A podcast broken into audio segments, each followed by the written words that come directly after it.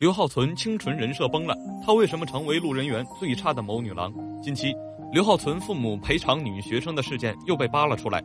刘浩存的母亲是舞蹈老师，教学时由于指导不当，学生下腰受伤。这件事已经过去很多年。据网友爆料，当时赔付时并不顺利，上诉了很多次，但受伤女孩家属回应，刘浩存父母已经付清所有赔偿款。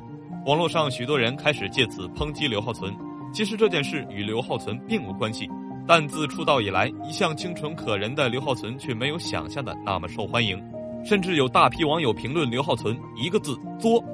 某女郎的身份高位出道，一路走来资源好到爆棚，这可是之前的某女郎都不会有的待遇。张艺谋导演的一秒钟上映第二天，第三十三届中国电影金鸡奖落幕，这张还是内娱纯新面孔，在当年金鸡奖闭幕典礼上羡煞旁人。当年。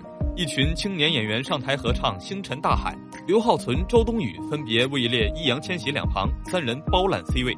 周冬雨是三金影后，易烊千玺是当晚的最佳新人。处女作仅上映一天，名气尚未打响的刘浩存站位已经和他们并列，不免让人心存疑虑。一个多月后，岁末年初的爆款《送你一朵小红花》上映，在这部电影里，刘浩存搭档易烊千玺。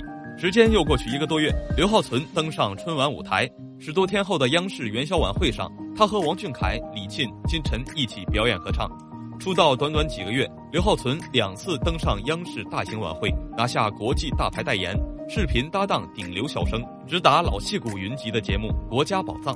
而且，除了一秒钟以及今年五一档上映的《悬崖之上》之外，刘浩存的库存里还有一部张艺谋导演的待映的电影。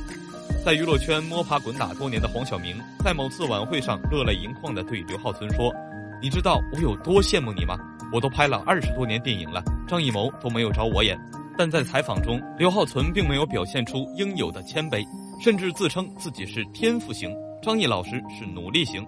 一张白纸的演员，张艺谋说他有灵气，却有大批观众说他不专业，倒是对演技没什么诟病，大多在他的台词上。其实，在娱乐圈发展还有很长的路要走。作为一个新人，能够参演这么多高质量的作品，已经很厉害了。他才二十岁，很多事情还在学习，或者现在还不能尽善尽美。相信在不久的将来，他的实力能配上他的资源。